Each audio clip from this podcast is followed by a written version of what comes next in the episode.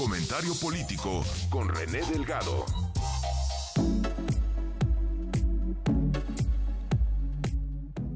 Y para mí es un gusto saludar a René Delgado con su comentario político. René, qué gusto saludarte. Buenos días. Por el contrario, David, hacía buen tiempo que no tenía la oportunidad de colaborar contigo y me da a mí también mucho gusto. Te saludo, David, saludo al auditorio y subrayo el hecho de que arranca eh, diciembre y que este será un mes que va a marcar un momento importante para el gobierno y su partido, David, por tres motivos. Bueno, hoy se cumple el cuarto año de la administración López Obradorista. Ah. Hoy le restan 15 días a los grupos parlamentarios de ese partido para concretar o no la reforma eh, del régimen político electoral y hoy arranca el mes señalado por el coordinador de los senadores de Morena, Ricardo Monreal, para decidir si se va o se queda en ese movimiento. Y bueno, eh, David, como te advertirás, son asuntos importantes en la agenda del eh, partido en el poder y del gobierno.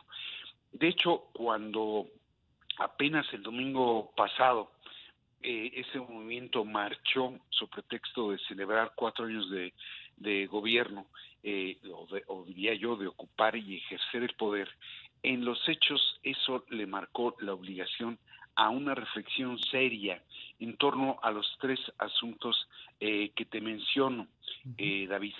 Pese a la presunción presidencial de haber cumplido los compromisos adquiridos al asumir el poder, lo cierto es que en los 21 meses que le restan a su administración se esperan resultados tangibles.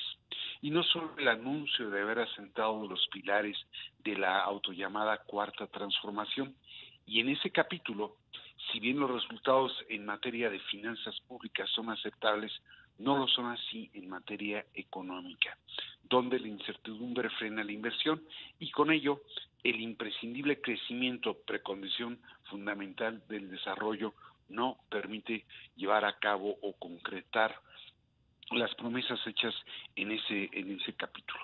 Y desde luego están también como problemas que no alcanzan eh, solución la seguridad, la educación y la salud.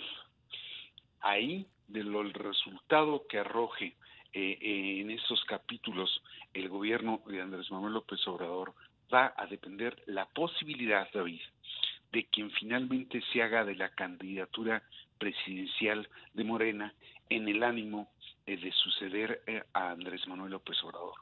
Y desde luego un bálsamo en esa posibilidad son los programas sociales que le aseguran, le aseguran una buena base electoral, pero falta por ver cuáles son esos, esos resultados. En cuanto a la posibilidad de sacar adelante la reforma constitucional del régimen político electoral, todo apunta, y sobra que lo diga, eh, eh, todo apunta en la dirección de la imposibilidad. Es prácticamente un hecho que no van a lograr sacar la reforma en a rango constitucional y que van a tratar de llevarla a cabo, pero de manera limitada en la escala de las leyes reglamentarias. Y lo sucedido, David, advierte dos cuestiones. Por un lado, el fracaso de la estrategia adoptada, que apostándole a la polarización anuló la ya de por sí reducida posibilidad que tenía la reforma constitucional y a la vez le dio a la oposición una bandera que no tenía, como lo es la, defensa del Instituto Nacional Electoral. Aunado a ello, y puede o no reconocerse, eh, David, pero los organismos de la sociedad civil le ganaron la narrativa al oficialismo y ello marca un hecho insólito sobre todo cuando el discurso presidencial ha sido la voz dominante a lo largo de estos primeros cuatro años. Por otro lado, a los legisladores de Morena ahora solo les quedan 15 días para concretar la reforma a nivel reglamentario. Esto es como concluye el periodo el próximo día 15.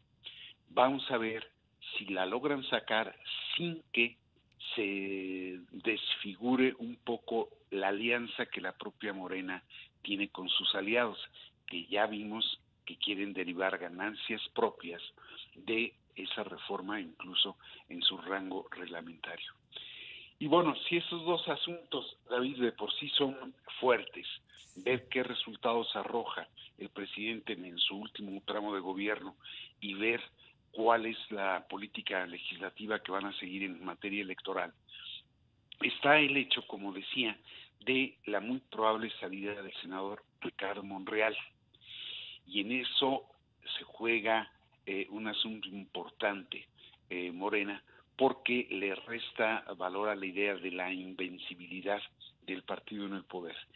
El cierre del periodo, eh, como te decía, es el 15 de diciembre y muy probablemente esa sea la fecha límite para saber qué es lo que va a hacer el legislador zacatecano, que aun cuando tiene menos oportunidades políticas de las que manifiesta, sí podría suponerle un descalabro a Morena.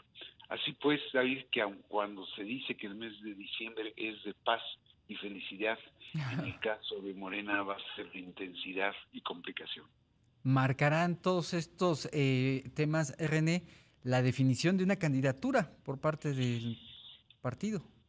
Pues fíjate que estás tocando un, un tema muy delicado, David, porque en el fondo el la marcha y el discurso del domingo pasado la pueden festejar, la pueden celebrar, pero en el fondo vuelve, eh, coloca en una posición complicada a los propios aspirantes a la candidatura, ¿eh?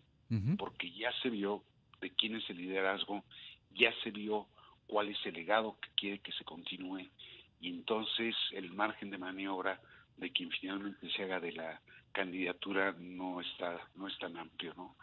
Claro, está muy amarrado en ese aspecto de manos, ¿no? Así es, pero se tendrá que desatar ¿eh? si quiere gobernar.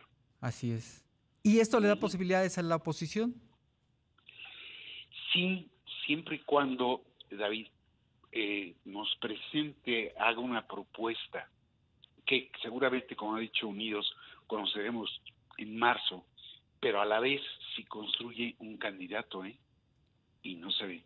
No se ve por dónde. Pues eh, eh, digo, uno puede decir que falta mucho, no, no falta tanto. ¿Por qué? Porque eh, a estas alturas del año entrante estaremos prácticamente mm, en una intensidad de la precampaña enorme. Entonces, habrá que ver si, si cuentan con esos dos ingredientes. René Delgado, qué gusto saludarte. Por el contrario, David, un gusto para mí. Te mando un abrazo. René Delgado y su comentario político todos los martes y todos los jueves aquí en primera emisión